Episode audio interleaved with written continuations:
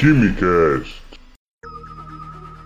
Alô, gênios! Hoje uma edição extraordinária do nosso podcast, na qual vamos falar sobre propriedades do álcool em gel como medida preventiva ao coronavírus. Qual é a motivação desse episódio extra? É de que houve a propagação de um vídeo com informações erradas, equivocadas a respeito do uso do álcool em gel como medida preventiva ao novo coronavírus. A pessoa dizia que o álcool em gel não era eficaz e de que o vinagre era melhor para utilizar como medida preventiva ao coronavírus. Primeiro ponto: órgãos competentes ligados à saúde, ligados à química, à enfermagem, já se pronunciaram dizendo que isso é uma fake news, que o álcool álcool é sim efetivo como medida preventiva ao novo coronavírus. Isso porque o álcool ele é um eficiente desinfetante de superfícies e objetos. Você deve usar na sua casa para passar numa mesa, para passar numa janela. Você usa para limpeza, né? Mas ali ele também está atuando como desinfetante. E ele é um antisséptico de pele. O que, que acontece? Para você usar como antisséptico, ele tem que ter uma concentração de 70%. É o tal do álcool 70 que chamam. Então é o álcool 70, 70% que você deve utilizar É o grau alcoólico necessário para ele ter essa ação. A ação do etanol ela vai ser rápida e nessa concentração ele vai causar a destruição, a desnaturação de proteínas e de estruturas lipídicas de membrana celular. O que, que isso quer dizer? Numa célula, a ação desse, desse álcool vai fazer com que destrua componentes daquela célula que são fundamentais para aquela célula sobreviver e se multiplicar. Então, se eu destruo qualquer coisa ali dentro que é fundamental para a vida da célula, célula, eu destruo aquela célula, certo? O que que acontece? O Ministério da Saúde, ele diz que o uso do álcool em gel, ele tem uma higienização equivalente e até superior à lavagem de mãos com sabão comum. Só que qual é a recomendação até agora para o novo coronavírus? Lavagem das mãos. Lavagem das mãos com propriedade. Não tem essa de botar a mão embaixo d'água e tirar e tô com a mão lavada. Não, lavar, passar sabão, lavar entre os dedos, lavar o dorso da mão, lavar os punhos, lavar as palmas, lavar as unhas. Então é todo o conjunto, certo? É todo o ritual que você vai ter que fazer. Essa é a recomendação principal. Ah, lavar as mãos e álcool em gel. Você está blindado. Se você só usar álcool em gel, pode misturar sujeira ali junto. Então vai ficar uma situação meio ruim.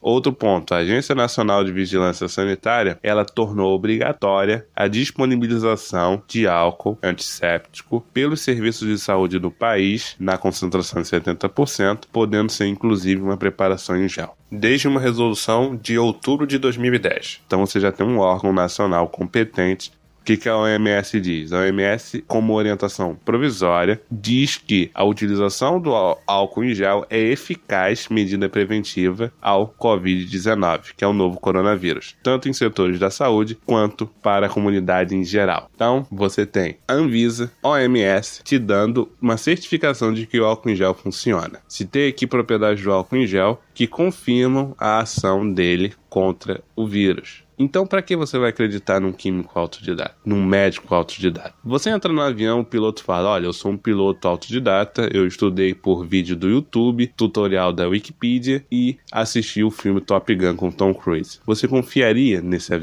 nesse piloto? Você desceria do avião e falaria: Olha, isso aqui não vai nem decolar, ou então, se decolar, sabe Deus como vai pousar. É isso.